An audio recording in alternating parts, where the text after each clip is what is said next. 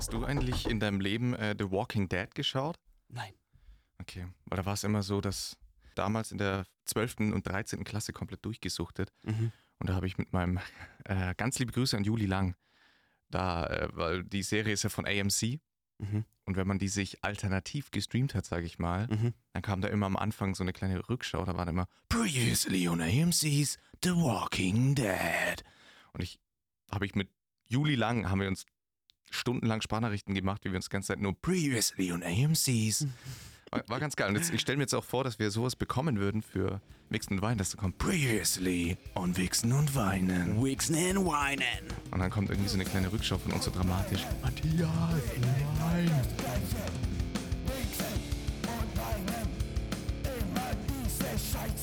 So, es ist der 7.11., es ist Samstag, es ist 9.20 Uhr mittlerweile. Ich habe ein bisschen gebraucht, wir haben uns eigentlich schon um 9 hier verabredet. Das war Hölle. Es war Hölle, aber ich habe was hier technisch nicht ganz auf die Kette bekommen. Aber man muss auch mal sagen, ganz liebe Grüße an alle Kollegen. Der Arbeitsplatz hier wurde verlassen. Also wirklich, das sah aus wie überhempelst unterm Sofa. Geiler Spruch. Ja, Jetzt wenn wir schon so reingehen. Ich habe stundenlang mit dem Flo verhandelt über die Aufnahmezeit, über die heutige Aufnahmezeit. Der Flo wollte unbedingt wieder um dreiviertel acht und ich habe mit ihm um jede Minute musste ich mit ihm ringen. Und auch jetzt 9 Uhr ist immer noch zu früh, aber er wollte unbedingt und dann Ja. laufe ich auf zum Kö, wo wir uns immer treffen. Und hier ist es einfach foggy as fuck. Man, man sieht seine Foggy eigene Hand vor der Hand nicht. fuck. Man sieht seine eigene Hand vor der Hand nicht. FAF. Und dann kämpfe ich mich so durch den Nebel, schlaf, trunken, fertig mit der Welt und dann steht da der Flo in einem neon mintgrünen Pulli, gut gelaunt, die Augen strahlen hinter der Maske hervor und er begrüßt mich lauthals über den gesamten Kö. Matthias, guten Morgen! und ich war einfach nur so, ah, bitte, bitte Und dann nicht kam- hier und jetzt. direkt von, aus der obdachlosen Ecken. Halt's naja, Da, am, am Kö trifft sich ja immer das Pack. Richtig? Kann man nicht anders sagen. Man- muss man so Und sagen. ähm, letztes Mal äh, an einem Samstagnachmittag ähm, stand da ein sehr stark alkoholisierter junger Mann und hat wirklich schreiend Passanten entweder nach Papes oder als Arschloch beschimpft. ja, ja, ja. Und, und dann, ich bin, bin an ihm vorbeigelaufen nach Hause, war ungefähr eine halbe Stunde daheim, bin dann nochmal raus, um ihn dann aufzufinden, wie er von den Bullen aufgegriffen wurde. Ja, das fühle ich ja. Ich hatte, als ich hier gearbeitet, also ich, wir, wir stehen mal wieder hier im Radio Fantasy Studio, muss man Ganz ja. liebe Grüße. Ganz, Ganz liebe Grüße an das Team von äh, Radio Fantasy. Ja. Da hatte ich das Fenster offen und dann habe ich mir gedacht, hey, wer schreit denn da draußen rum?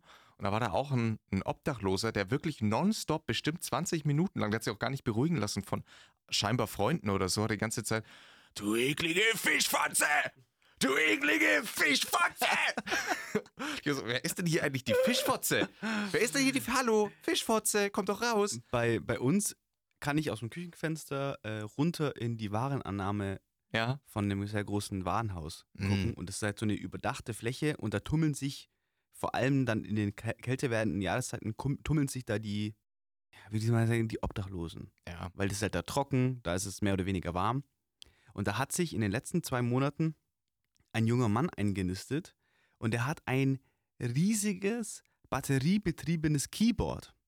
Und das trägt er immer mit sich rum. Wenn du ihn untertags in der, in der Stadt trifft, hat er das immer unterm Arm hängen. Also der ist immer dabei, das ist sein, sein Heiligtum. mhm. Und ähm, er kann aber nicht Klavier spielen, sondern er hat einfach nur auf diesem Keyboard den heftigsten Echo angeschalten, den er finden konnte. Und er spielt dann ungelogen die ganze Nacht, die ganze verfickte Nacht drei Akkorde im Wechsel. Und dann lässt er die immer ganz lange aus, aushallen. Und dann spielt, dann hört er sich das an, wie, sie, wie das geil halt, weil es halt ja dann quasi in der Warenannahme nochmal nach. Und durch die engen Straßen halt es dann natürlich straight up hoch zu uns in die Wohnung. Und dann hört er sich das an, dieses Nachhalt. Und dann kommen die nächsten drei Akkorde, die er spielt. Und das geht ungelogen die ganze Nacht und das so ungefähr zwei Wochen lang am Stück. Aber ist das so Beethoven dann? Das ist der, Beetho der moderne Beethoven. Ja. Ja. Geil. Taub und deswegen kann er nur drei Akkorde spielen und krass. Ich habe mich lange damit beschäftigt, was er wohl für, weiß ich nicht, was seine Motivation ist, was er für Drugs nimmt, dass er wirklich Ja. ohne Pause die ganze Nacht durch, auch bei diesem Wetter. Also es ist echt. Also echt. Wenn du, wenn du auf der Straße bist, bist du eigentlich jemand, der, ah, du bist auch jemand, der kein Bargeld hat. Dann erübrigt sich fast schon die Frage, wenn dich jemand nach Geld fragt, ob du dir dann was gibst. Grundsätzlich muss ich sagen, wenn ich, wenn ich Geld habe, dann gebe ich das auch Leuten. Hm. Aber ich bin immer stark im Zwiespalt, weil ich denke mir immer, ja, ähm, also es ist halt sehr schwierig, weil einerseits gibt es ja diese Problematik mit so ähm, Bettlerbanden, Hm, genau. die dann Leute losschicken. Und ich habe das tatsächlich auch schon miterlebt, wie ähm, bei uns hier in einer, in einer ruhigen Straßenecke so ein Van angehalten hat. Ja, Und das sind dann so die, die klassischen Bettler aus den Straßen Augsburg, alle ausgestiegen, alle aus einem Van. ja. Ähm, und das andere Ding ist halt, hier laufen auch immer wieder, also ich begegne immer wieder Leuten, die äh, mich explizit ansprechen, ob ich ihnen Geld habe. Genau.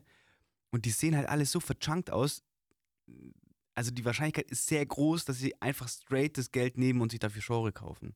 Und da bin ich dann Ja. immer so, dann gehe ich dann immer lieber so und keine Ahnung, letztes Mal bei uns liegt, äh, bei uns lag vor, in den letzten Tagen immer so eine junge Dame vor dem Haus und hat da gepennt. Kenn ich. Weil- Die mit der Luftmatratze. Hm, genau. Und Die wird ähm, immer verscheucht vom Ordnungsamt überall. ja, genau. Und ähm, ich hatte letztens mal ich von einer Freundin so eine große Tüte Äpfel geschenkt bekommen. Und Mhm. ich habe diese äh, Tüte Äpfel getragen und bin an ihr vorbei und dann habe ich der halt ein paar Äpfel geschenkt. Ja, schau. Ist halt jetzt, glaube ich, weiß ich nicht, die dachte sich wahrscheinlich, der Wichser, wieso gibt er mir kein Geld? Aber Apfelallergie. die hat Apfelallergie. Ja, die haben mir dann noch einen Apfel hinterhergeworfen an, an den Kopf. Hat du Fischfotze, verpiss dich! Ja, okay, äh, we- weiß gar nicht, wie wir auf das Thema gekommen sind. Was war die Woche los bei dir? Highlight, Lowlight?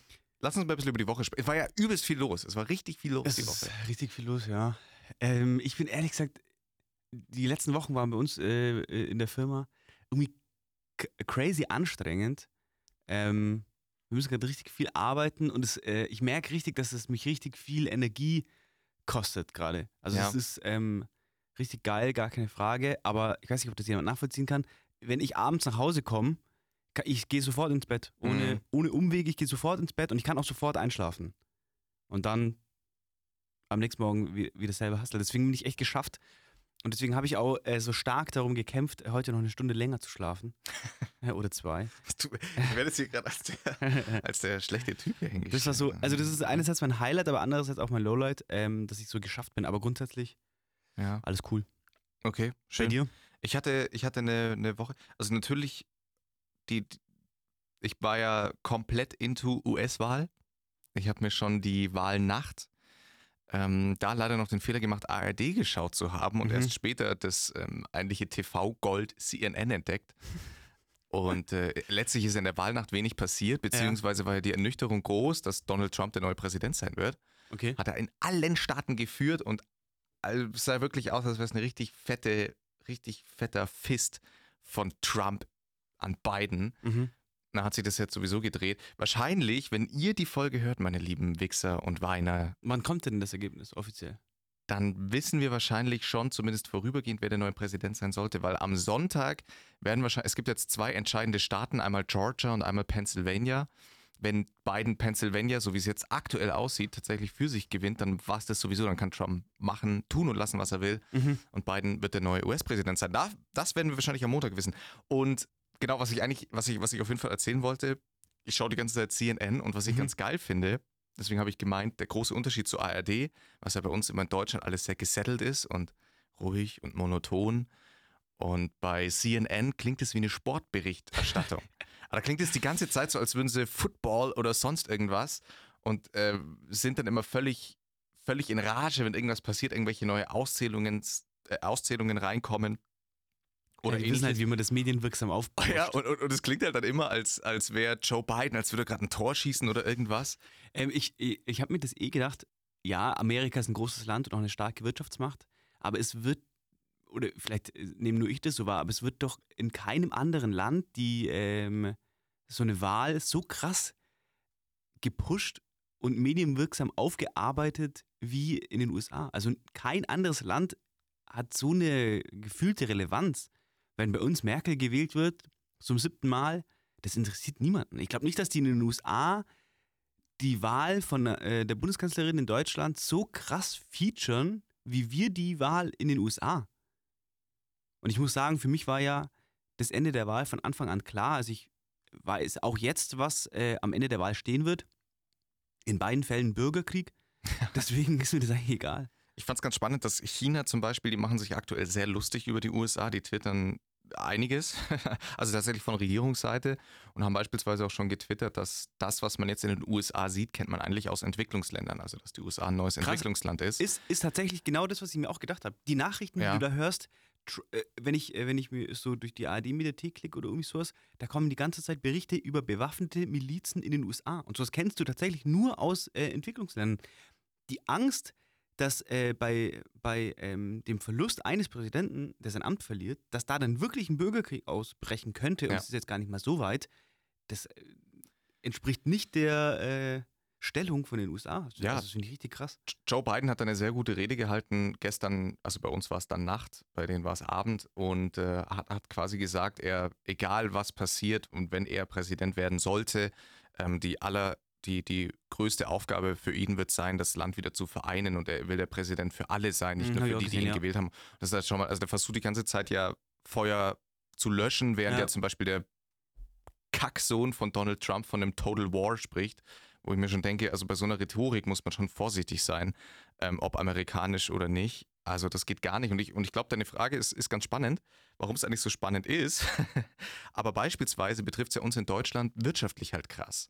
Also ich habe auch viele, viele Berichte da mit Norbert Röttgen dann beispielsweise gesehen oder Peter Altmaier und die halt auch sagen, naja, die USA ist das wichtigste Land für unseren Export. Mhm. Jetzt ist seit einigen Monaten schon die, die Beziehung komplett abgekühlt, weil Merkel und Trump sich halt ein bisschen verkracht haben. Oder Merkel gesagt hat, ganz ehrlich, Donald, verpiss dich. Und Du Fischfotze! Du Fischfotze! Der Donald, der Donald läuft jetzt immer durch die Straße. Du Fischfotze! Du Fischfotze! Hey, du Fischfotze! Ey! Ja, und so geht es ja ganz vielen Ländern. Dann, dann ist die, die Sache mit Nordkorea, also Kim Jong-un hat beispielsweise Angst, dass wenn, wenn Donald Trump nicht nochmal Präsident ist, dass dann seine Stellung mit Nordkorea wieder deutlich nach unten sinkt, Mhm. weil Biden nicht nach seinem Mund sprechen wird. Also da gibt es ja ganz viele Beziehungen, da gibt es ja noch den, das große Ding, was passiert eigentlich, wenn die USA sich jetzt komplett ins Ausschießt und dann äh, China wirklich finally ähm, die, die Weltmacht quasi wirtschaftlich einnimmt. Äh, Aber und da habe ich auch einen Bericht gelesen im Handelsblatt äh, und da meinten die, dass so oder so, egal wie die Wahl ausgeht, die USA in den nächsten Jahren oder im nächsten Jahr ihre Stellung jetzt nicht unbedingt verlieren, aber die wird auf jeden Fall geschwächt, weil, wie du schon sagst, die Wirtschaft, die Politik erstmal damit beschäftigt ist, irgendwie in, im eigenen Land für Ruhe zu sorgen und ähm, dass sie ihre, ihre Arbeit nach außen ähm, verringern müssen. Das stimmt. Das stimmt. Und was ich auch, und was halt dann auch noch, warum es auch so globale Auswirkungen hat, ist alleine auf, aus Grund der Umweltpolitik. Also wenn nochmal noch mal vier Jahre Trump, wurde ja auch ganz viel mit, mit deutschen Politikern gesprochen, da haben ja viele gesagt, ja, da habt ihr ja schon vier Jahre mit Trump geschafft, dann schaffen wir ja auch noch andere vier Jahre. Und was völlig richtig ist, ab diesem Moment, wenn Trump nochmal Präsident ist, ist es ihm alles scheißegal. Er kann Ja. nicht nochmal gewählt werden. Das heißt, er wird richtig, der wird richtig abgehen. Und ähm, hat er jetzt schon im Eilverfahren noch dieses Pariser Abkommen, dass es jetzt auch finally durchkommt, dass sie da aussteigen und so eine Geschichten. Ja, deswegen, es hat so globale Auswirkungen, dass dieses, die, Wild. diese Wahlen, dass man da halt irgendwie wild. weltweit scheinbar drüber sprechen muss. Ich finde auch spannend, ähm, wie gesagt, die Woche ist viel passiert. Was ich mit, ich will das jetzt gar nicht diskutieren, weil ich glaube, das sind wir jetzt auch einfach die zwei Falschen, die da viel drüber sagen können. Mhm. Aber was mich völlig, völlig schockiert hat, war äh, die, was vor zwei oder drei Wochen ja schon, oh, das ist schon länger her, mit Polen und den Abtreibungen. Und da habe ich gestern auf jeden Fall den Bericht gesehen dazu, wie dann Kaczynski noch irgendwas dazu sagt, also der, der polnische, was haben die, Präsident oder wie wird das da genannt? Was schockierend ist, wie, wie sich einer im Jahr 2020 hinstellen kann und sagen, ja, wir müssen die katholische Kirche in Polen schützen und deswegen werden die Abtreibungsgesetze verschärft. Mhm. Also deswegen krass. kannst du kannst nur noch abtreiben lassen, wenn du hardcore vergewaltigt wurdest. Und selbst da ist wahrscheinlich immer noch so dieses Ding, so, ja, Vergewaltigung ist aber ein weit ausgedehnter Solltest du doch. Und wenn man dann heute noch sagen kann, da haben wir ja schon ganz drü oft drüber gesprochen, dass die Kirche immer noch so eine Lobby hat in die Politik, das gehört, sorry, für mich gehört das verboten, das Da darf muss man sich nicht entschuldigen. sein. Das darf wirklich Nee. nicht sein, Ja. dass die Kirche, und wenn dann Leute kommen, ja, aber die Kirche ist wichtig für Werte und Moral, das ist Bullshit. Das ist Bullshit. Die Werte und Moralvorstellungen, die wir haben, von denen haben wir uns von der Kirche befreit. Just Facts. by the way. Ja. Frauenrechte, Meinungsfreiheit, Bildung, das sind alles Dinge, die wir uns erarbeiten mussten. Demokratie, by the way, ähm, von der Kirche. Und dass sie dann überhaupt noch so viel mitreden dürfen, es kann jeder glauben an was er will, es kann jeder machen, was er will, aber das darf nicht Einfluss auf die Politik haben. Sorry. So, liebe Grüße. Gleich mal erste Viertelstunde Rage Talk, schwere Themen. Aber ich, schwere ich kann dir sagen, ich will, ich will, das, ich, das schaffe ich heute nicht. ich will Bro. Matthias, nee, Ma- Matthias, du, du wirst heute auch so ein bisschen von mir in eine kleine Expertenrolle reinge, reingezwängt Ah. werden. Aber davor will ich noch ganz kurz eine Geschichte. Ich habe einen Hund. Ich, äh, nein, ich habe keinen Hund. Leider, Ich leider hab einen. Hund. Ich habe einen Hund. Ein Hund im Büro. Ein Hund im Büro. Leute, schaut euch Stromberg an. Es ist wirklich der Hammer. Und ich war spazieren und dann war da ein Hund, ein schwarzer. Mhm. Ich war mit einem Hund spazieren. Schwarzer Hund. Ein schwarzer Hund. Labrador, total süß. Ah, Und ist entlaufen, offensichtlich. oh und dann, nein. Und das haben wir am Anfang halt aber gar nicht so. Und dann haben wir irgendwann gemerkt, okay, der Hund gehört ja gar zu gar keinem. Und dann habe ich gesagt, der hat ja auch gar kein Halsband an. Ah. Und ich als Hundebesitzer, also meine Eltern Hundebesitzer, dachte ich mir, das ist. Also, du als Hund, der hat natürlich sofort verstanden, was ich als das Hund riecht es ja. Ich habe sowas ja sofort in der Nase. Als Animagus. Hab die Fährte aufgenommen Ah, und habe gesagt, komm, den müssen wir nachlaufen, weil das ist eine Straße hintergelaufen. Und dann habe ich gesagt, oh, oh, das ist ein guter. Oh, das ist ein guter. Oh, der Hund ist ein guter. ja, Und dann ist er auf jeden Fall, er hat ein ziemliches Tempo irgendwann drauf gehabt. Und ich so, scheiße, wir müssen, weil da sind dann in Augsburg zwei ganz riesen, B300 wird in Augsburg was sagen, äh, Straßen, die viel befahren sind.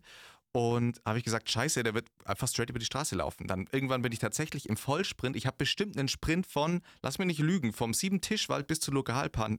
Bahn, bis zur Lokalbahn. Bis zur ich habe Lokal das gesehen, ich habe es beobachtet, der Bahn Flo ist wirklich ein Stück ja- gerannt. Das Es war wirklich, müssen ja 500 Meter das waren gewesen Usain sein. Bolt Vibes. Und ich habe dann nicht mal danach gemerkt, also eigentlich nach einem 30-Meter-Sprint denkt man sich schon, okay, Sauerstoff. Äh, und da habe ich so voller Adrenalin, weil ich diesen Boah. Hund retten wollte, dass ich 500 Meter Boah. einfach buh, buh, buh, buh, hinterher gepumpt. Was für eine wie ein actiongeladene Geschichte. Dann ist, dann hat mich noch ein Mann angesprochen, ist es nicht Ihr Hund? Ich so, nein, er so, Nein, okay, das er, ist nicht mein Hund. er so, okay, er ruft jetzt die Polizei, dass ein Hund vermisst wird dann. Und jetzt kommen wir eigentlich, ich will die Story gar nicht länger in die Dings ziehen. Da waren dann so elf, das sind so elf äh, Gleise, ähm, die für, für Transport Elf Gleise. zuständig sind. Und dann ähm, habe ich halt versucht, man versucht ja, wie wenn man mit einem, wie man mit einem Baby spricht, automatisch fangen Menschen an zu sprechen wie ein voll Arsch. Immer so, da habe ich dem Hund hinterher gepfiffen ja. und, und immer so halt, bin dann in die Hocke gegangen, habe versucht, ihn so zu rufen. Dann ist, Ja. hat, er, also hat er tatsächlich umgedreht, hat mich dann aber irgendwann, als ich dachte, geil, jetzt habe ich ihn gleich, hat, hat er mich dann erkannt, dass er mich nicht erkennt Okay. Ist wieder weiter hintergelaufen. Dann kam in dem Moment auch der Polizist von hinten, hat mich halt, ja, das geht Und er hat auf den ab. Hund geschossen. Und Gott sei Dank nicht. Nee, Er aber hat das, Ge- geschossen. das Geile war, Er hat einfach beide dann erschossen. fragt er mich, äh, nee, dann fragt er mich irgendwas und ich so, ja, ja, der läuft da jetzt gerade ziemlich weit weg. Und er hat ja gerade auch noch gesehen, wie ich versucht habe, den Hund zu locken. Dann geht er und er so, ja gut, dann gehe ich jetzt doch mal hinter. Dann geht er dem Hund nach und dann höre ich nur so, Charlie! ich so, Bro, du versuchst hier gerade einen Hund, er wusste inzwischen den Namen, der Hund wurde tatsächlich offiziell vermisst. Er hat versucht, den Hund zu rufen und hat ihm hinterher gebrüllt. Da habe ich gesagt, es ist ein Hund. Das Ja. ist kein Mensch, den du suchst, der dich dann hört und dann kommt. Und Ah, das hast du dem Polizisten gesagt. Ja, ich habe ihn halt gefragt, ob er, ob er einen Hund hat, weil ich gesagt habe, so kommt der Hund in keinstem Fall zurück. Ja. Na, auf jeden Fall äh, hat er dann nur gesagt, oh, das klären wir jetzt schon, ich kann jetzt auch gehen. Und dann bin ich auch gegangen. Deswegen weiß ich jetzt nicht. Wahrscheinlich hat er einen Hund erschossen. Ich Also ich dachte, ich dachte, die Geschichte endet so, dass du jetzt einen Job bei der Polizei hast. Schön wär's. Als Hundeflüsterer. oh, ich habe ja, ich, ich habe, ich, äh, Ich will gar nicht die, die Geschichte jetzt, ich will gar nicht so zu sehr in die Hundethematik rein. Ähm, aber bei uns war diese Woche auch ein Hund im Büro. Und zwar ein Hund. ein Hund im Büro. Ein, Kann, kann bitte das nächste Mal, wenn, wenn ein Hund bei euch im Büro ist, ruft mich bitte an, dann komme ich, geh rein und flipp komplett aus. Ein Hund im Büro. auf jeden Fall war das ein Hund von der K9 Hundestaffel. Und der war bei uns im Büro, weil bei uns im, im Gebiet ist eine entlaufene Katze. Und die Eigentümerin lässt Den den, Hund den die- töten lassen. die will- lässt den, die Katze mit, mit der K9 Hundestaffel suchen. Der war bei uns im Büro. Ein Hund? Okay. Ähm, Matthias, ich, ich will jetzt einfach mal kurz random was machen. Uh, yeah, I think ähm, jeder muss das tun, was er amazing findet. So. Und jeder Style ist cool, wenn man ihn lebt. Authentisch Ist so. das Ja, Ist so. ja, exactly. Yeah, That's exactly. right. Wenn du das lebst, dann ist alles cool. Und it doesn't matter what, was die anderen sagen. You understand? Ja. Wenn du bei dir mit deinem, mit deinem, äh, mit deinem Style glücklich bist, so what? So what? So what? So what, Flo? And this is amazing, you understand? This is amazing. Ich sag so what? Bro, und zwar, du hast, du hast gerade schon eingangs erzählt, für dich Highlight und Donald war, dass die Arbeit so ein bisschen anstrengend war und dass Ja. ihr viel los hattet. Jetzt muss man ja tatsächlich, ich wurde ohne Scheiß schon öfter mal jetzt auch von Freunden und so angesprochen, auch von anderen random Leuten. Matthias spricht immer von der Arbeit. Ja. Dann, man, man, Vom man Büro. Hat, ma- vom Büro. Vom Hund im Büro. Und da ist ein Hund im Büro. hey, so what? Flo, hey, so, what? So what? Und ich glaube, es ist jetzt heute mal für dich auch die Chance, ohne, ohne jetzt zu viel Werbung für deine Marke machen zu wollen, aber da auch vielleicht mal so ein bisschen Licht ins Dunkle zu bringen, was da eigentlich okay, bei euch okay, geht. Okay, okay. Das heißt, die erste Frage ist eigentlich eher, es, es wird, ich, deswegen, ich habe eingangs erwähnt, ich will dich heute als kleinen Experten auch da haben. Mhm, es mhm, geht um mhm. Fashion. Ha- Hast du recherchiert? Und ich habe recherchiert. Ich Okay. habe ich hab mir eine große, ich Investigativ. habe investigativ zehn ähm, computerbeschriebene Seiten Volltext geschrieben krass. Ähm, über Gedanken zu Fashion, krass. die ich mir in den letzten Monaten einfach so auch von Okay, anderen okay, Leuten immer okay, wieder okay, so und dann immer so, ja, jetzt kannst du mal Matthias fragen. Ich so, ja, Jungs, komm, das mache ich schon. Mach ich schon. Dann wird es jetzt ein offizieller Fashion, Fashion Fuckery Experten-Talk. Also, herzlich willkommen zu Wichsen und Weinen. Wir sind, wir leben Wir Fashion. Fashion Ich is mein, so our what? passion. Ja. So what? Und ich, ich würde jetzt hier gleich mal, pass auf, ob du da schon den Unterschied, ob du dann, ob du dann Unterschied machst, weil ich habe gehört in einem Beitrag, Mhm. gar nicht so lange her, Mhm. der ging über die, diesen Off-White-Typen, Virgil. Ablo. Ja. Ganz liebe Grüße, ganz guter Kollege von mir. Ganz viele Kollabos schon gehört. Der gesagt hat, die meisten Leute machen schon den Fehler zu sagen, dass Kleidung Fashion ist und Fashion Kleidung. Mhm. Was sagst du zu dem Statement? Kann man, wenn ich, wenn ich von Kleidung spreche, ist es dann schon Fashion? Oder weil er meinte, da gehört so viel mehr dazu. Also es sind auf jeden Fall, es sind Fakten. Ähm, es kommt zu 100% darauf an, äh, und also wir werden heute viele, äh, glaube ich, in diesem, es kommt zu 100% darauf an, wie man die Sachen rockt.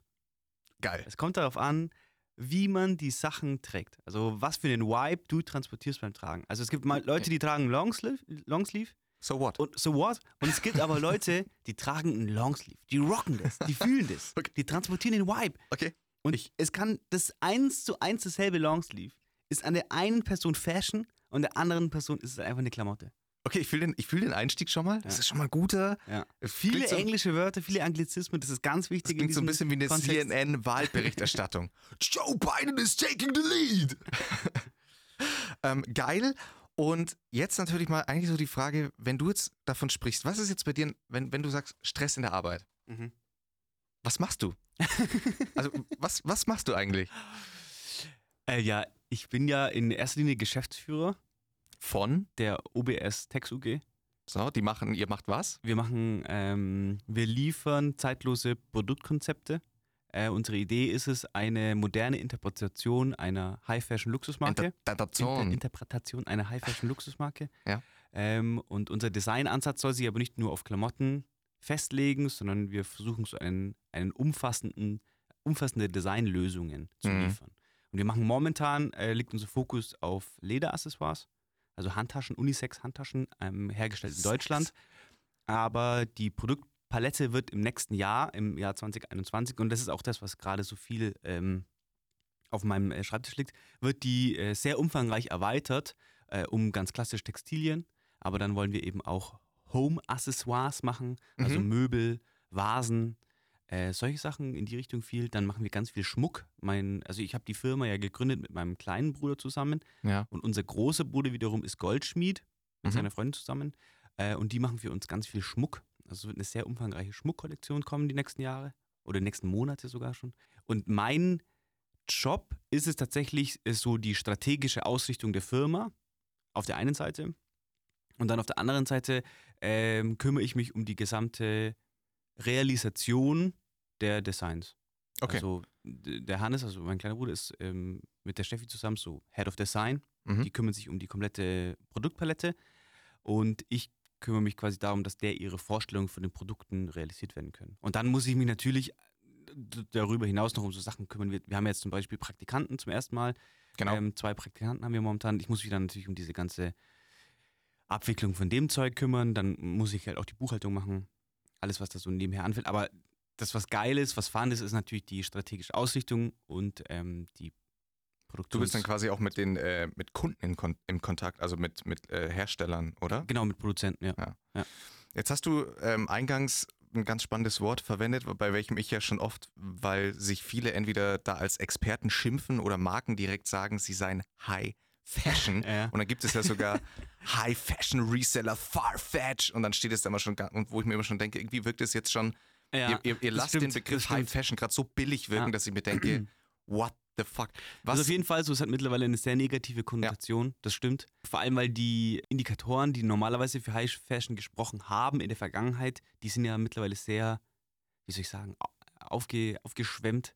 ja. Die sind nicht mehr so eng äh, zu greifen wie früher, weil mittlerweile äh, haben so Designer wie zum Beispiel unser ganz guter Kollege Virgil Abloh, der verkauft ja auch High Fashion, und der verkauft aber auch ganz gut und gerne einfach mal ein weißes T-Shirt mit einem kleinen Logo-Stitch. Mhm.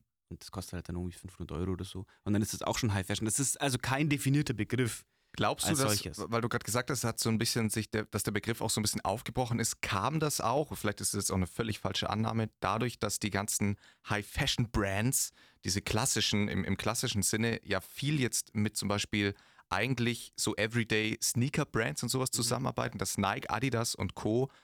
da jetzt mit denen dann kollaborieren? Kommt es daher, dass dann. ja, das geht auf jeden Fall, es geht auf jeden Fall in die Richtung. Es geht halt so ein bisschen um so eine Generalisierung der Mode. Das Mhm. hat ja alles, also angefangen, angefangen hat das ja mit, mit der klassischen Haute Couture aus, aus Frankreich, als wirklich Schneiderinnen im 18. und 19. Jahrhundert von Hand extrem opulente und aufwendige Klamotten gemacht haben.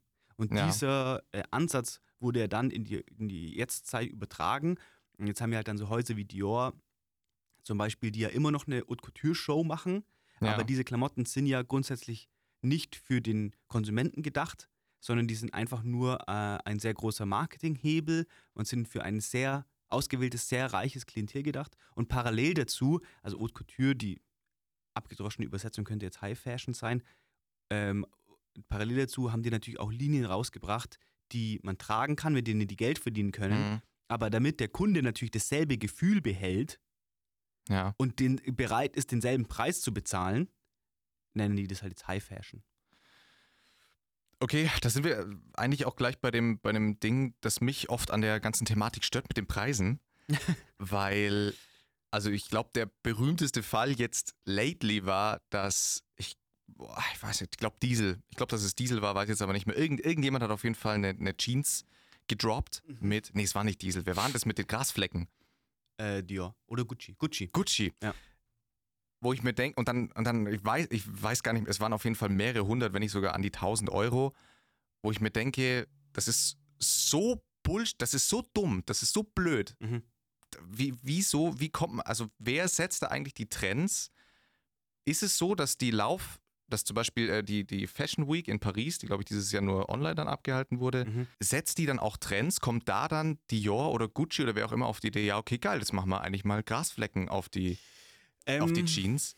Also das mit den ganzen, mit den, mit den Trends und das ist eine sehr schwierige, das ist eine sehr, schwierige Frage, weil man kann sich nicht hinstellen und sagen, da ist jetzt eine Fashion Show und da entsteht der Trend. Hm. Weil der, das Gefühl, die Story, die der Designer in seiner Kollektion erzählt, die hat er ja vorher schon irgendwo aufgegriffen. Ja, Das heißt, er ist irgendwie durch die Straßen gelaufen und das ist ja das große Talent von Designern, dass die durch die Straße laufen und die können halt extrem gut den aktuell herrschenden Vibe, das, das Gefühl der Gesellschaft, das können die extrahieren und in Klamotten umsetzen oder in anderen Produkten. und was, was glaubst du, Und was momentan, ist um, dann so Grasfleck für die genau, Inspiration? um, um bei diesem Beispiel zu bleiben, was momentan ja auch sehr trendy ist, was momentan auch so eine ganz starke, äh, ganz starken Zuwachs bekommt, sind so Distressed Klamotten und Vintage-Klamotten. Und es geht darum, dass du zum Beispiel, also ein äh, sehr guter Kollege von mir, der hat sich jetzt auch vor kurzem selbstständig gemacht, der hat eine eigene Brand gegründet. Was die verkaufen, sind Distressed Jeans. Also das heißt Jeans, die aussehen, als hätte die ein Punker oder ein Skater Anfang der 2000er Jahre getragen. Also Ja. das ist eine, eine Levis-Jeans, eine 501 oder irgendwie sowas. Und die werden dann, die werden frisch zugekauft und die werden dann absichtlich mit Schleifpapier, Schere, werden die dann entsprechend bearbeitet, damit die getragen aussehen. Ja, Und der ganze Gedanke dahinter ist einfach nur, dass der Kunde, der will ein Produkt kaufen, das eine Geschichte erzählt. okay. Früher war es ja so, ich weiß nicht, ob du dich erinnern kannst, als wir so 14, 15, 16 waren, da war ja diese Punk-Szene ganz stark. Ja. Da war ja äh, Kurt Cobain mit Nirvana, die Klamotten, die er getragen hat, diese, dieser ganze Grunge-Vibe, das war heavy. Und wir haben uns alle Hosen gekauft und haben die dann aber tatsächlich zu diesem, zu diesem Moment getragen. Und wenn Mhm. ich als 14-, 15-Jähriger mir eine Hose gekauft habe und die war ganz frisch, dann war das, dann war das Hölle. Ja. Und ich habe die absichtlich so arg hergenommen, wie nur irgendwie möglich, dass die nicht mehr so neu aussah, sondern dass die getragen aussah, dass die, dass die eine Geschichte erzählt hat.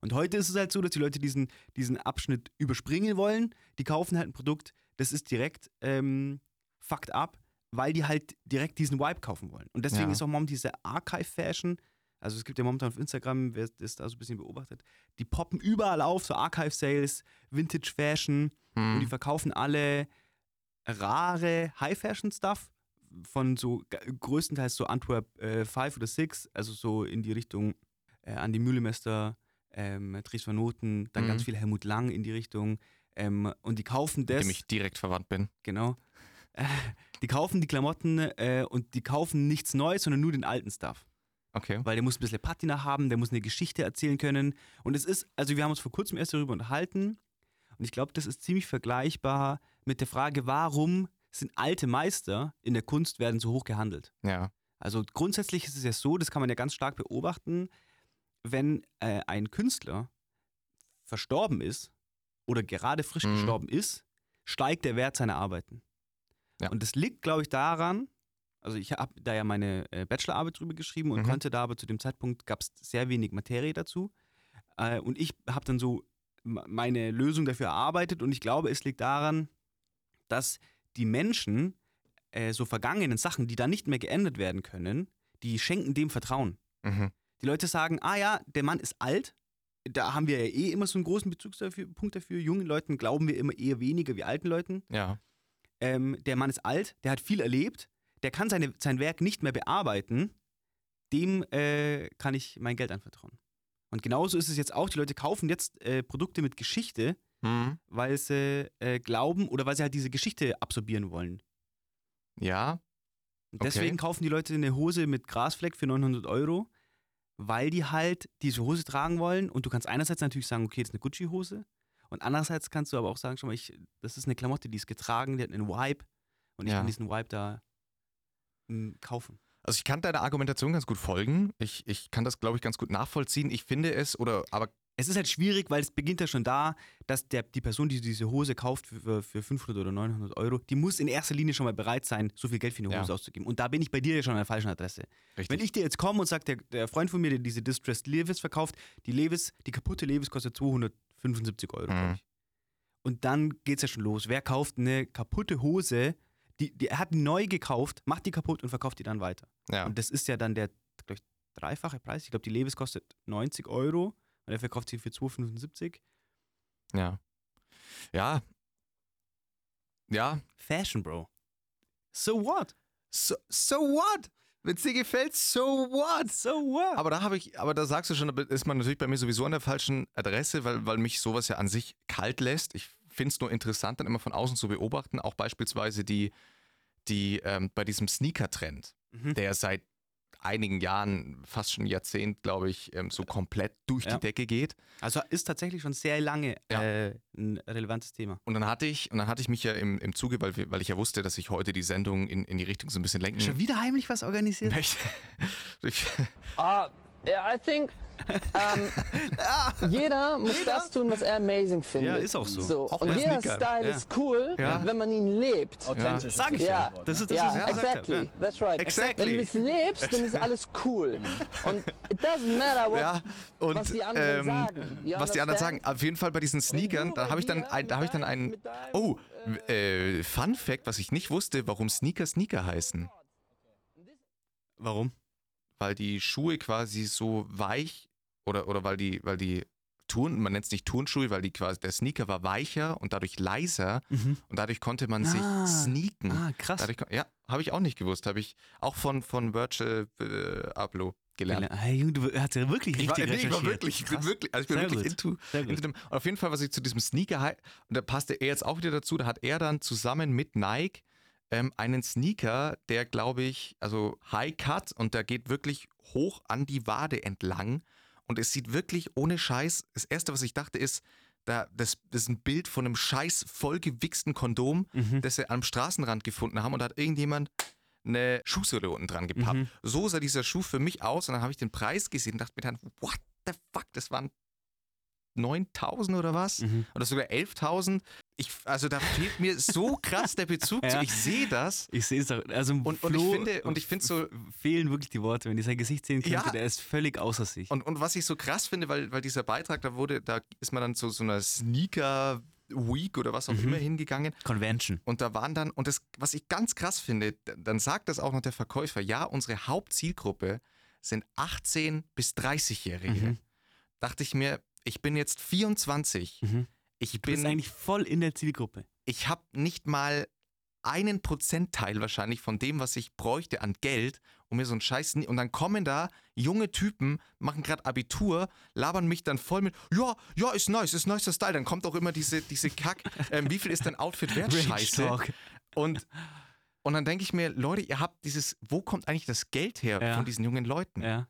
Schwierig, also das ist ja eine, eine, eine Frage, die immer gestellt wird. Also wirklich immer, wenn du äh, irgendwie unter YouTube-Videos guckst, äh, Mhm. unter so How much is your outfit Sachen, ist immer die allererste Frage, woher haben die das Geld? Aber nicer Fit, Bro.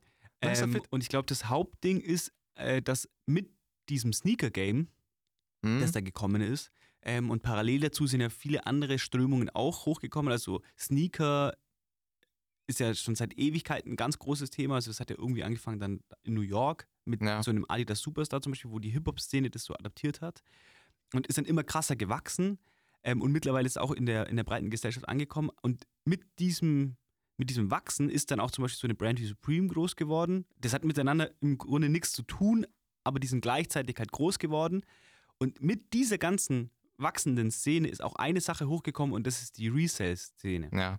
Und du hast mittlerweile wirklich zu jeder namhaften, relevanten Brand, hast du auch etliche Facebook- äh, und, und Reddit-Gruppen, Mhm. wo Kunden ihre Produkte miteinander traden oder äh, also tauschen oder verkaufen. Und da ist es Ja. ja so, dass die Produkte äh, größtenteils nach Kaufen an Wert äh, zunehmen. Das sind fakt einfach Investitionen. Du hast ja so äh, Seiten wie zum Beispiel StockX, die verkaufen Klamotten und die komplette Website ist aufgebaut wie eine Trading-App. Mhm. Du hast einen Schuh und der wird dir angezeigt, der äh, Wertverlauf von dem Schuh wird dir angezeigt wie am Aktienmarkt. Du hast da teilweise Stundenkerzen, wo du gucken kannst, wie der Schuh piekt.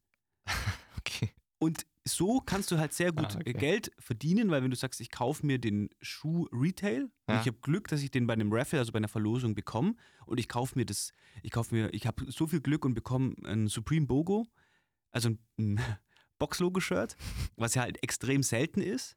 Und das kannst du halt, wenn du das kaufst und das dann ein bisschen bei dir zu Hause lagerst und dann weiterverkaufst und du kannst dann bei StockX auch noch gucken, wie der Wert sich entwickelt und du verkaufst es an einem Höhepunkt, dann kann es halt gut sein, dass du einfach mal, keine Ahnung, 100, 200, 300, 400, 500, 600, 700, 800 Euro Gewinn machst an so einem. Produkt. Und so, wenn du da ein findiger Geschäftsmann bist, dann kannst du da halt auch gut und gerne dein Cash machen. Also, wie gesagt, ich kenne da sehr viele Leute, Ja. ich bin da auch in manchen solchen Gruppen, ähm, einfach um mir das auch anzuschauen. Ähm, und da bekommt man das halt mit. Wenn die halt irgendwie Vintage Helmut Lang kaufen, ähm, fahren die durch ganz Deutschland oder sogar durch die ganze EU, sind da halt sehr gut vernetzt Mhm. und kaufen halt dann irgendwie den Parker von Helmut Lang aus den 80er Jahren und kaufen den bei irgendeiner Oma für 100 oder 200 Euro und verkaufen den dann ähm, weiter auf internationalen Trading-Webseiten für tau- 3000 Euro. Ja. Aber da muss man halt die, da muss man die Work rein, reinstecken, das muss man an der Stelle auch sagen, das ist natürlich ein sehr aufwendiger, es ist Ja. einfach ein Beruf. Ja, absolut. Ähm, okay, so viel mal, so viel mal zu, zu dem Thema, was mich auch noch natürlich, äh, da, da wirst du jetzt viel, weil, weil ihr da natürlich mit eurem Unternehmen da so ein bisschen dagegen steht, deswegen wird da deine Sicht ganz spannend sein. Man spricht ja inzwischen immer von Fast Fashion. Ähm, ich habe nämlich die Statistik von 2019, dass 80 Milliarden neue Kleidungsstücke jährlich gekauft Mhm. werden. Ähm, was eben, und dann wird immer gesagt, ja, das liegt an den Fast Fashion Producern, bla bla bla, und weil das Wegwerfmode sei und, Mhm. und so eine Geschichten. Jetzt hat ja beispielsweise auch Aldi und Lidl Mhm. eigene Kollektionen, bei denen die Leute ja, also die Dinger, Lidl war ja so krass schnell ausverkauft, das ja, Zeug. Ja. Also, ne? Ähm, und da ist ja auch die Frage, die ich mir dann persönlich stelle, weil dann ja aber auch wieder dann, wenn man die andere Seite der Berichte be- anschaut und dann sagen ja auch mal wieder Leute, naja, man, man darf denen jetzt eigentlich gar nicht so die Schuld geben. Wem? Für, für Den- den Fast Fashion Retailer. Mhm, ja. Leuten, also zum Beispiel in puncto Nachhaltigkeit. Oder auch genauso in Qualität, weil die ganzen großen Marken stellen in den genau gleichen Hallen her. Es Mhm. gibt in Bangladesch halt so ein paar Hallen, da stellen alle her. Und ob da jetzt H&M, Zara oder sonst was hinten Mhm. drauf steht, Ja. ist erst der letzte Arbeitsprozess. Ähm, also inwiefern kann man eigentlich als, als, als äh, High-Fashion-Brand dann seinen Preis beispielsweise Rechtfertigen. rechtfertigen, beziehungsweise dann auch wird ja oft, und kannst, kannst ja auch gleich mit überlegen, ähm, im, im Zuge von Nachhaltigkeit immer gesagt, ja, man soll sich dann Kleidung halt für mehr Geld kaufen, die dann länger hält, obwohl die oft die Qualität genau der gleiche Scheiß ist. Ja.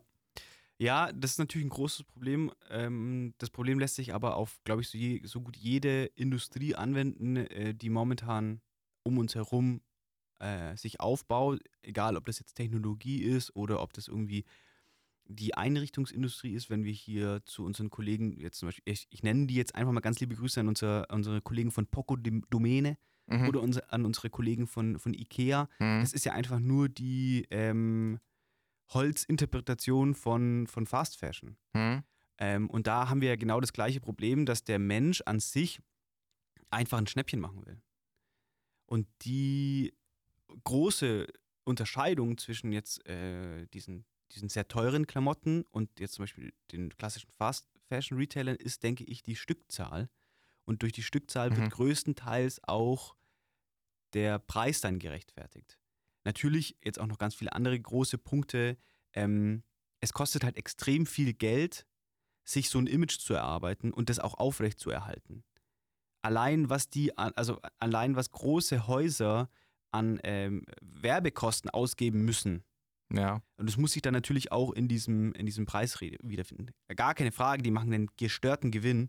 Das ist bestimmt äh, krass. Aber ich glaube, das ist der wirklich der, der größte Unterschied, ist, es sind einfach die Stückzahlen. Ja. Und ähm, keine Ahnung, also ich, ein HM, ich weiß gar nicht, wie viele Millionen T-Shirts die halt ähm, produzieren oder, oder Klamotten insgesamt. Mhm. Und ich glaube, dass das im Gegensatz dann Firmen wie jetzt zum Beispiel, keine Ahnung, Gucci oder so, ich glaube, dass da ähm, teilweise Stückzahlen produziert werden, die wirklich überschaubar sind. Ja. Aber das ist natürlich, also weiß ich, kann niemand, ich will da auch niemanden in Schutz nehmen. Wer in Bangladesch produziert, der macht das aus ganz bestimmten Gründen. Und das ist halt einfach Lohn, Lohndumping und das Übergehen von ähm, ökologischen Richtlinien. Wenn ihr, wenn du merken würdest, ihr hättet die Möglichkeit, eure Marke zu einem Gro also wenn, wenn du spüren würdest, okay, wenn wir jetzt unsere Kosten senken, mehr produzieren und so weiter und so fort und wir können richtig krass Asche machen, Mhm. würdest du dann und würdest du dann die Möglichkeit ergreifen und sagen, ja, müssen wir unbedingt machen, wir können da, wir können Millionen, lass mal, sprech mal von Millionen machen, oder würdest du sagen, nein, wir wollen für unsere Marke dafür stehen, dass wir die Übersicht garantieren im Sinne von, wir wissen ganz genau, wer herstellt, wer dahinter steckt. Wir kaufen zu fairen Preisen ein und versuchen den Preis dann aus den und den Gründen, also relativ gläsern zu arbeiten. Also ich habe ja eingangs schon gesagt, dass wir uns als moderne Firma verstehen, als moderne Interpretation.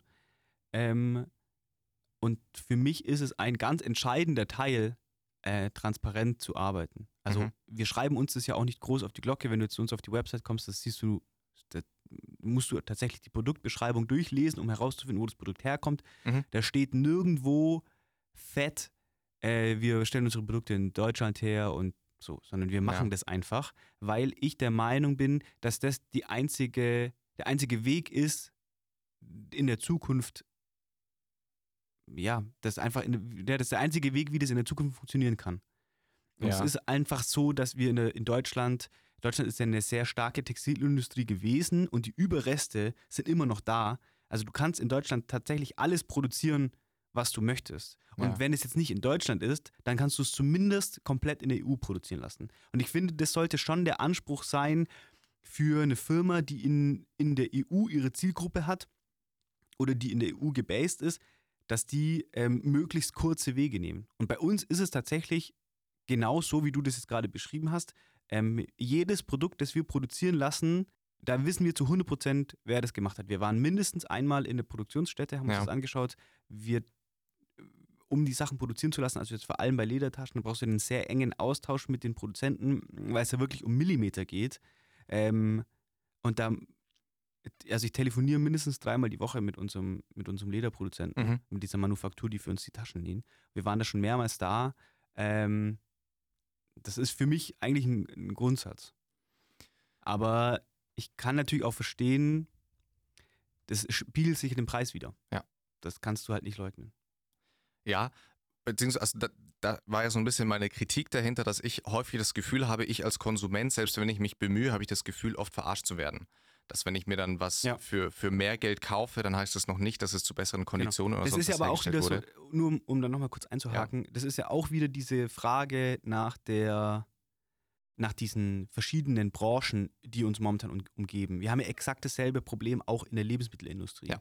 Der Kunde Richtig. geht in den Supermarkt und er hätte ja bestimmt die Möglichkeit und auch das Geld, ähm, an, bei, einem, bei dem Metzger um die Ecke regionales Fleisch zu kaufen. Das macht er aber nicht, sondern er geht halt zu irgendeinem ähm, Discounter und kauft da die verpackte Wurst aus, weiß ich nicht, wo die dann herkommt. Ja, Wo halt dann Klar. in riesigen Maschinerien Ja. namenlos äh, Tiere geschlachtet werden und da wird halt dann irgendeine ähm, Restewurst zusammengepresst und dann kaufen die das. Und dasselbe Problem ist eben auch, ich war, ich war, ähm, mein, mein Papa ist ja Schreiner, der hat eine, eine große Schreinerei. Mhm.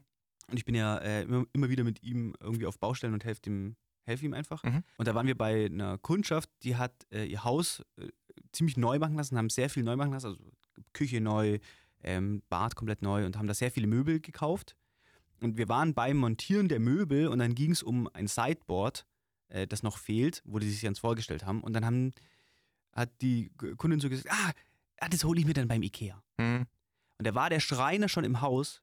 Die hätten definitiv das Geld, Ja. sich das zu kaufen. Aber was die Leute halt wollen, ist, die wollen A, die wollen ein Schnäppchen machen. Und B, wollen die nicht zu viel Geld ausgeben, weil sie auch die Möglichkeit haben wollen, das einfach nur vielleicht einen Monat da stehen zu haben. Ja. Genau dasselbe ist mit Fast Fashion.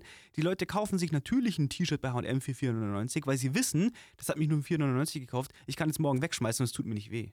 ja. Und die, haben, die wollen lieber einen riesigen Kleiderschrank. So viele Freundinnen, also das sind leider Mhm. größtenteils Frauen, so viele Freundinnen von mir haben begehbare Kleiderschränke, die hängen voll mit Sachen.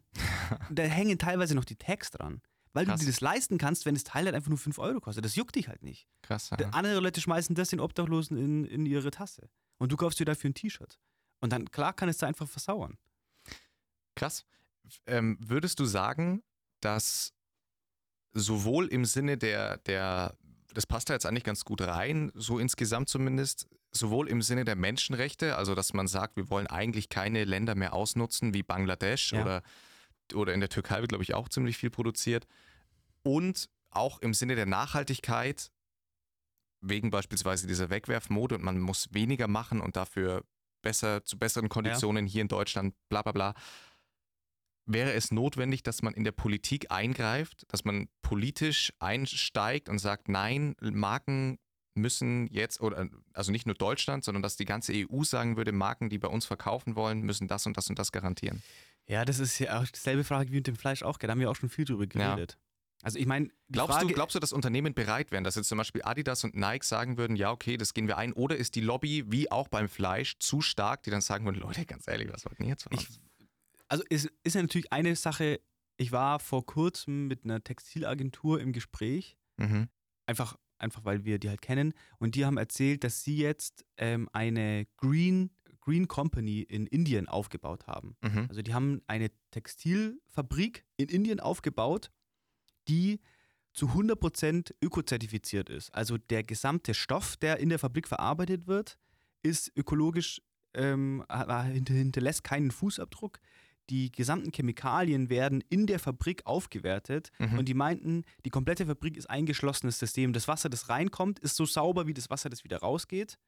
Ähm, die erzeugen, glaube ich, sogar ihren eigenen Strom. Also es war echt krass. Und die meinten halt auch, dass die Löhne der Mitarbeiter entsprechend hoch ist. Weil es ist ja auch wieder so eine große Thematik, wenn wir jetzt hergehen und sagen, ist so eine, so eine nicht realisierbare Vorstellung, wir ziehen die komplette Textilindustrie aus diesen Ländern weg und äh, lagern die nach Europa Mhm. Verlieren die ja alle ihren Job. Ja. Das ist ja auch nicht die Lösung für das Problem. Also ich habe die Lösung für das Problem ja auch nicht, aber das ist eben genau dieselbe Frage wie jetzt äh, Das heißt, nach, dem, nach, der, nach, der, nach der Fleisch und nach den Lebensmitteln. Wie kann das funktionieren? Sind Verbote der richtige Weg? Ich glaube halt eher, dass der Mensch halt irgendwie Anreize braucht. Ähm, man muss halt auch dazu sagen, ich, keine Ahnung, ich folge zum Beispiel so ein paar äh, YouTubern, die halt dann auch äh, entsprechend Merch produzieren lassen und so. Ja. Und da denke ich mir halt dann oft, eure Stückzahlen sind verhältnismäßig gering. Ja. Also jetzt geringer als zum Beispiel Fast Fashion oder sowas.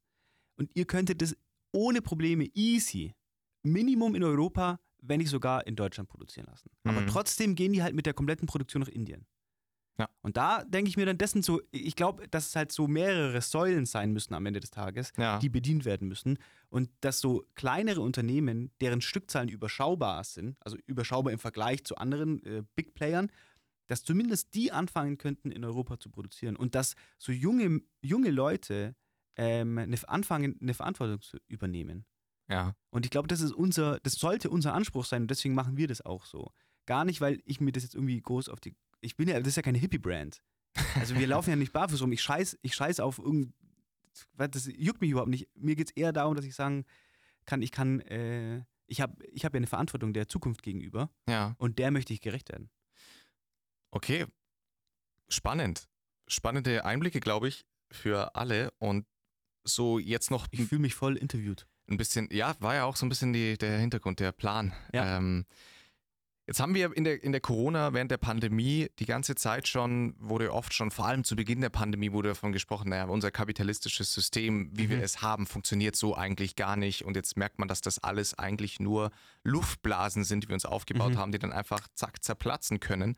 Man ist dann relativ schnell wieder äh, frustriert eigentlich ja vonstatten gezogen und hat gesagt, scheiße, okay, wir sind wieder back to the roots, alle Firmen wurden wieder hochgefahren, wie sie davor waren, es hat sich nichts, Gar verändert. Es ist tatsächlich so, dass äh, LVMH, Ja, also Louis, Louis, Louis, Louis Vuitton, Moet Hennessy, das ist dieser große Dachverband, dem so die Hälfte aller großen Mhm. Modemarken gehört, die konnten im zweiten und dritten Quartal von 2020, glaube ich, 17 Prozent äh, Verkaufszuwachs verzeichnen im Vergleich zum Krass. Vorjahr. Und das waren ja die starken Corona-Monate. Ähm, das heißt, was die halt dann äh, in, in, im äh, Point of Sale nicht umsetzen konnten, haben die halt einfach straight up online umgesetzt. Und Ja. sogar noch mehr.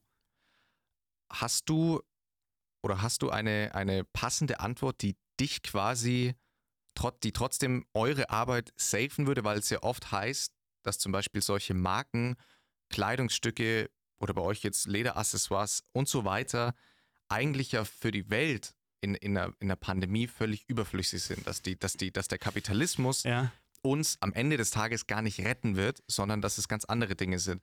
Ich habe da eine geteilte Meinung zu, die kann ich ja danach dann sagen, Ja. aber hättest du eine, eine passende Antwort parat, warum du sagst, nein, aus den und den Gründen haben wir trotzdem diese Relevanz?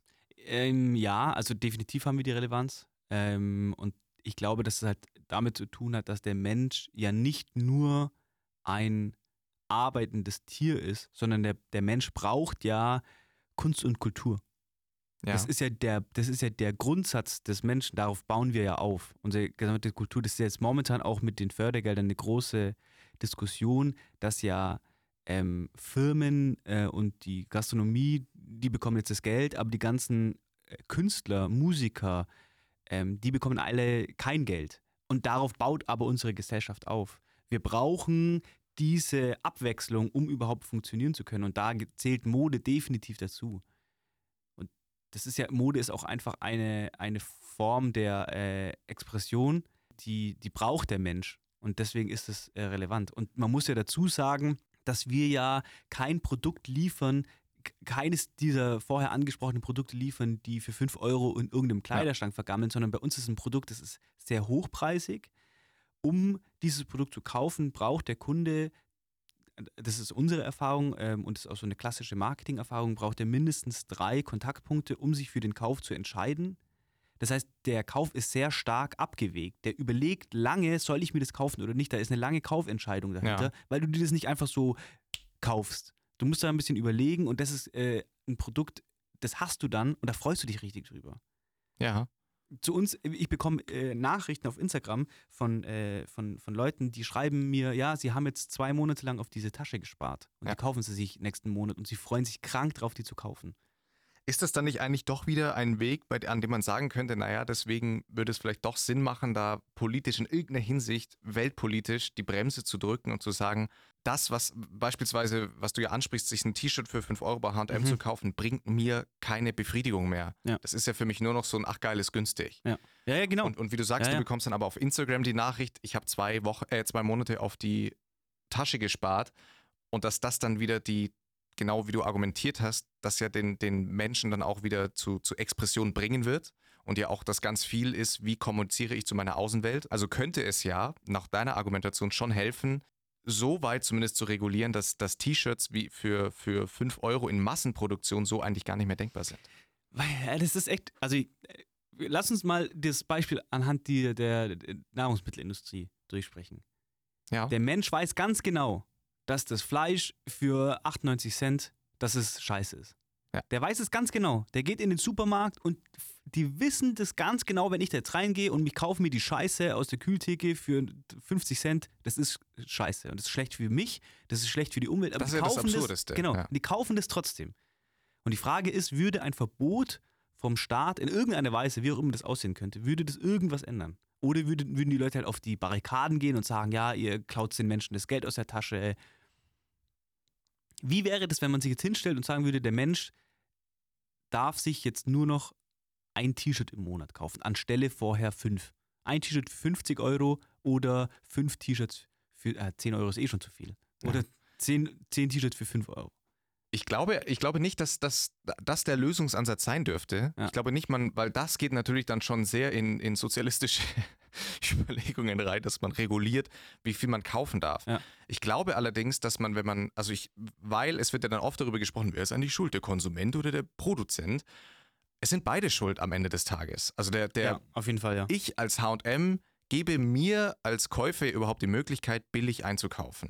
Ich als Fleischhersteller gebe durch beschissene, dann, die zahlen ja nicht mal Steuern, Subventionen etc., bekommen sie überhaupt die Möglichkeit, das Fleisch so billig rauszuhauen. Das Ja. heißt, da wäre ja zum Beispiel der erste Schritt, dass die Politik sagt, wir subventionieren keine Fleisch, keine Massentierhaltung. Ja, genau, mehr. ja. Auf jeden Fall. So, und genau so, und, und dann würde ich ja als Konsument, wäre ich ja nur im, weite, im weitesten Sinne der Leidtragende, würde mich aber nicht so fühlen, weil ja im ersten Moment nur die Fleischindustrie darunter leidet und erstmal sagen würde, ja, das geht's überhaupt nicht. Und genau so könnte es, äh, man, man es ja auch mit, mit Unternehmen machen. Also man muss ja, man muss ja gar nicht irgendwas gesetzlich jetzt hier krass machen, aber alleine schon zu sagen, HM, wenn ihr bei uns verkaufen wollt, dann müsst ihr auch bei uns Steuern zahlen, beispielsweise, Mhm. ganz normal. Was Ja. HM, Adidas und Co. Ähm, bei Adidas ja vor allem Drama, weil es ein deutsches Unternehmen ist und sie aber in Deutschland gar nicht Steuern zahlen. Mhm.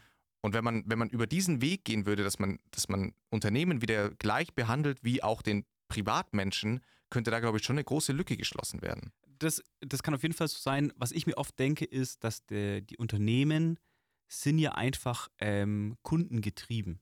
Also der Kunde ist ja der Hauptinteressenträger von dem Unternehmen. Und der, das Unternehmen macht genau das, was der Kunde will. Und wenn jetzt der Kunde anfangen würde, nur noch Made in Europe Produkte zu kaufen, Hm. oder nur noch Produkte zu kaufen, die zwar dann aus dem Ausland kommen, äh, also aus Drittländern, aber wo sie sich zu 100% sicher sein können, dass die ökologisch ähm, zertifiziert sind, ökologisch unbedenklich, unter entsprechenden menschenwürdigen Bedingungen hergestellt werden. Würde der Kunde anfangen, nur noch diese Sachen zu kaufen, dann würden die Unternehmen automatisch mitziehen. Die Leute sind ja nur, also die Unternehmen sind ja nur in solche Länder ausgewandert, weil sie wussten, dass dem Kunden scheißegal ist Ja. und sie können ein Produkt liefern, das noch günstiger ist und das ist für den Kunden relevant. Sie, also die füllen ja nur den Demand vom Kunden.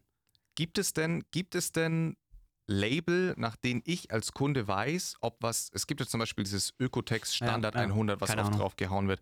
Und genauso H&M hat ja auch so einmal eine Conscious Line, die dann angeblich umwelterträglicher sei. Ja. Also ich finde, es ist, das ist schon auch schwierig für mich, wenn ich jetzt denke, ich habe kein Geld, ich habe kein hohes Budget, will mir aber trotzdem mal wieder was Schönes kaufen, gehe zu H&M und dann sehe ich dieses Ding und glaube, ah, cool, ist nachhaltig, Mhm. aber dann ist es wahrscheinlich, keine Ahnung. Also da kann ich gesagt. halt, ich kann da folgende Sachen dazu sagen. Es gibt sehr viele, wirklich richtig, richtig viele Brands, die sehr schön kommunizieren, woher die Produkte gekauft werden, unter welchen Umständen die produziert Mhm. werden, die auf ihrer Website auch mit den Leuten in der, in der Fabrik waren, das angeguckt haben und Sachen aus EU oder sogar aus Deutschland liefern.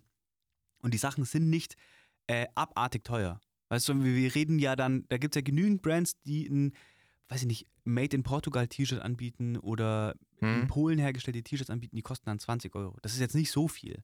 Und ich, meine Empfehlung ist es grundsätzlich, wenn ich was will, dann würde ich mir was suchen und da würde ich dann drauf sparen und dann würde ich das kaufen. Dieser, dieser bloße, kurze Kaufanreiz, den du hast, weil du jetzt schnell was kaufen willst, das, da, da kriege ich Gänsehaut. Leute, die einfach nur schnell was kaufen wollen, Ja. das geht mir nicht ein. Also das hat für mich auch nichts mit Fashion zu tun, sondern es ist einfach nur Klamotte. Das ist Ja. einfach nur, dass es dir dann in, dem, in der Sekunde warm ist. Und auch da muss ich sagen, die Person, die etwas kauft, nur damit ihr warm ist, auch diese Person sollte sich damit beschäftigen, weil du gehst ja auch in den Supermarkt und dann sagen die Leute, ja, ich, ich brauche das ja nur, damit ich satt bin. Ja. Klar, aber der Rattenschwanz, das ist halt, ich war vor kurzem mal mit ähm, der, äh, mit einem Freund bei dessen Eltern und äh, da haben wir auch über, äh, die wollten einen Flyer drucken lassen. Und dann haben wir, hab, hat sie mich gefragt, wo ich einen Flyer drucken lassen würde. Ja. Und dann meinte ich, ja, es gibt halt unterschiedliche Anbieter. Und es gibt einen deutschen Hersteller, der sitzt sogar hier äh, in Augsburg und der printet äh, ökologisch zertifiziert. Mhm. Und dann gibt es natürlich andere Hersteller, die äh, sind um einiges, also wirklich abartig viel günstiger, aber die machen halt, denen ist es halt scheißegal, wo das herkommt. Ja. Und dann meinte sie, da habe ich ja gesagt, ja, das ist halt eine Preisfrage. Und dann hat sie gesagt, das ist keine Preisfrage, weil das ist immer nur für dich auf einer Seite billig. Hm. Weil auf der anderen Seite, die du nicht siehst als Konsument, wird dafür bezahlt.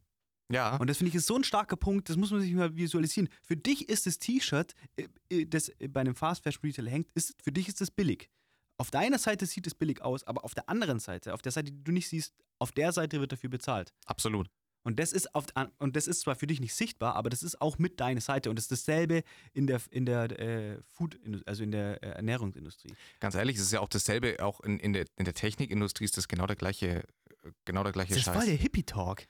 Weil große Firmen und es gibt, es gibt ja einen Handyhersteller beispielsweise hier in Deutschland ansässig, die noch Ja. mit Handarbeit die Handys zusammenstellen, die, Mhm. wo das keine Maschinen machen und so weiter. Gibt es ganz viele tolle Fernsehberichte Ja. darüber.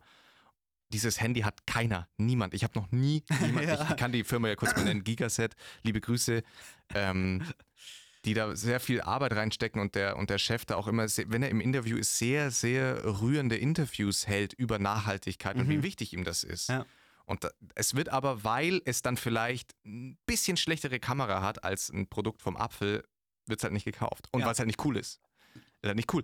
Ähm, ich finde Das. Problem ist halt, das muss ich auch an der Stelle nochmal sagen, ich bin ja äh, jemand, der sehr innovationsgetrieben ist. Ja. Und ich verstehe natürlich eine Problematik, äh, über die wir auch des Öfteren stolpern. Und zwar ist es halt die Sache, dass innerhalb von Deutschland oder innerhalb von der EU nicht alles realisierbar ist. Ja. Weil es in den letzten 20 Jahren halt einfach so ist, dass die komplette Industrie ausgewandert ist. Und die haben natürlich auch das ganze Knowledge mitgenommen. Und die ganzen Maschinen und die ganzen Maschinen stehen jetzt im Ausland, im, im, im Drittland und wurden da auch weiterentwickelt. Wenn ich jetzt sagen wir mal irgendwie so eine ähm, verschweißte äh, äh, Funktionsjacke machen will, also eine, die wirklich krass wasserdicht und trotzdem atmungsaktiv ist mit einem geilen Membran, das Hm. sind alles so Sachen, das ist abartig schwer. Also Ja. wirklich abartig schwer. Und das ist auch, auch ein Punkt, der, den man sich natürlich. In Deutschland gibt es größtenteils nur noch Zwischenmeistereien. Das heißt, das sind Textilfirmen, die machen nur einen Arbeitsschritt. Ja. Und du musst denen alles liefern, damit die diesen Arbeitsschritt machen können. Im Ausland ist es so, dass es da Textilfirmen gibt, Textilfabriken, denen kannst du eine komplett verkrüppelte Zeichnung schicken und die machen dir auf Basis dieser Zeichnung alles. Ja. Du musst dich um nichts kümmern. Und Krass. Da ist halt auch das große Problem, der Aufwand in Deutschland zu produzieren ist um einiges größer. Also wenn ich jetzt sage, ich will, bei uns ist es so, wenn ich jetzt eine Tasche produzieren lasse hier in Deutschland, in unserer Manufaktur, dann muss ich jedes Teil, was Mhm. an der Tasche dran ist, selber produzieren lassen und se- selber sourcen. Ich, wir haben ewig gebraucht, einen geilen Reißverschluss zu bekommen, der geil läuft und in Deutschland produziert wird. Die ganzen Verbinder, diese ganzen Metallteile, die Platte, die du anlangst, wenn du den Reißverschluss bewegst. Ja. All diese Sachen, die haben wir alle selber entworfen und selber anfertigen lassen. Krass. Das Textil, das Band, weißt du, ich meine, die, Ja. der Faden, alles. Das, wir mussten uns um alles das kümmern. Ähm, und das ist natürlich das ist ein kompletter Abfuck. Aber wenn du halt dann sagst, du machst die Tasche irgendwie irgendwo anders, dann kannst du einfach hingehen, schickst den, kannst denen einfach ein Foto schicken von irgendeiner anderen Tasche, von irgendeiner anderen Brand und die machen dir genau das Teil. Krass. As easy as that. Geil. Ja, okay. äh, wann mal ein. Ah, nee, äh, ich habe jetzt noch für unsere Kategorie kostenlos, aber geil. Kostenlos, aber geil. Es ist kostenlos, aber es ist auch ziemlich geil. Geile Sachen, die kostenlos sind. Hab ich noch was wirklich kostenlos, aber absolut geil ist, Schieß los. was super zu Fashion passt, Kleiderschrank ausmisten. Richtig geile Sache. Ich muss ja sagen, Kleiderschrank ausmisten ist ein, ein geiles Ding. Ja. Mein Kleiderschrank ist so leer. Ich, wenn ich ausmiste, dann habe ich nichts mehr zum Anziehen. Ich kann mich ganz schlecht von Sachen, also von Kleidung kann ich mich, Ich also hab vor allem so- Sportkleidung kann ich mich ganz schwer trennen, Ich habe Ich so hab einen wenig, großen ich Sack kann mich von nichts Sportkleidung. trennen. Ja. in die ich wirklich nicht mehr, einfach nicht, ich bin leider massiger geworden an Ja, allen du- Körperteilen. Das sieht echt geil aus. Danke. Und ich passe in ganz viele Sportsachen nicht mehr rein. Und da hat man, zu manchen hat man ja so einen emotionalen Bezug. Beispielsweise, da habe ich, eins habe ich noch, da habe ich noch in der A-Jugend Fußball gespielt. Musste ich alles weggeben. Eine Sache, die ich empfehlen kann, die ist zwar nicht kostenlos, aber die ist trotzdem geil. Und zwar ist es tatsächlich äh, Klamotten gebraucht kaufen. Ja. Also das, Oh, das, hört ich, sich. das, das wollte ich jetzt noch fragen. Das wollte ich jetzt noch ganz schnell. Äh, hol doch mal unsere Zuhörer, wenn, weil der Algorithmus ist sehr schnell gefüllt und dann wird einem ständig auf Instagram und sowas vorgeschlagen. Das heißt, es reicht, wenn du jetzt ein, zwei, drei Brands sagst. Wenn ich jetzt sage, wenn ich jetzt die Episode gehört habe, und ich habe mir gedacht, Ja. geil, was der Matthias und der Flo da gesagt haben, hauptsächlich der Matthias, dann möchte ich möchte jetzt mehr drauf achten. Ich will, ich will äh, wissen, woher das T-Shirt kommt, bla bla bla. Was sind ein, zwei Brands, die ich in Google reinhacken kann, Mhm. bei denen ich einfach mal gucken kann, preiswert. 20 Euro T-Shirt, wie du gesagt hast. Schwierig. Also ich kann da, ich, ich kenne sehr viele, ich stolper über sehr viele, aber ich kann jetzt auf, auf, auf äh, Abruf tatsächlich keine nennen. Ich kann eine Brand nennen, die ist abnormal, die heißt OBS. Otto Bernhard Siegfried. Ist die beste Brand, die es gibt. Ähm, die kann ich nennen. Ansonsten, ich will eigentlich auch noch viel. Ich will nicht meine Fläche nutzen, um für irgendjemanden Werbung zu machen. Einfach googeln. Einfach googeln. Da kommt so viel. Einfach. Es gibt hier in Augsburg, glaube ich, drei Läden, die Fair Fashion liefern. Also Leute, checkt es aus. Einfach, einfach googeln. Ich, weiß, ich bin ja auch kein, ich will jetzt auch kein, ähm, kein, Sprech, kein Sprachrohr für Fair Fashion sein. Wie gesagt, Mhm. ich bin kein fucking Hippie. Aber es geht halt so ein bisschen um, um, um äh, nicht so ein gedankenloses Kaufen. Ja. Nicht einfach nur so ein Nee, Impuls kaufen. absolut. Das fuckt mich so ab. Finde ich geil. Finde ich geil. Und ich glaube, die Message ist gut heute durchgekommen. Wir wollten Äh, uns eigentlich, ich dachte eigentlich, das wird jetzt hier mehr so ein Fashion Talk. Jetzt war es echt nur so ein Öko-Talk. Es war ein sehr, sehr poli sehr Ja, es schnell. mega. Sehr, es war voll. Eigentlich habe ich auch noch ich habe ein paar ganz geile Punkte noch auf meiner Liste gehabt, die ziemlich in die Fashion-Schiene reingegangen wären. Die konnte ich jetzt leider alle gar nicht mehr bringen, weil es doch schnell in eine, in eine hitzige, eine hitzige Politdebatte Ich hoffe, das gegangen war jetzt auch nicht zu trocken.